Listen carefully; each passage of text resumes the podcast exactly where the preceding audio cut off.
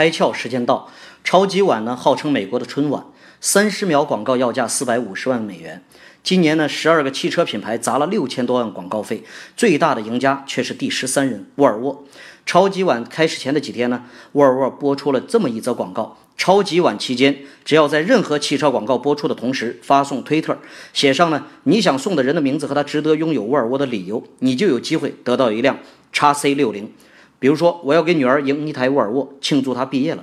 铺天盖地都是这样的推文。丰田、奔驰每播一条广告，就等于帮沃尔沃传播一次。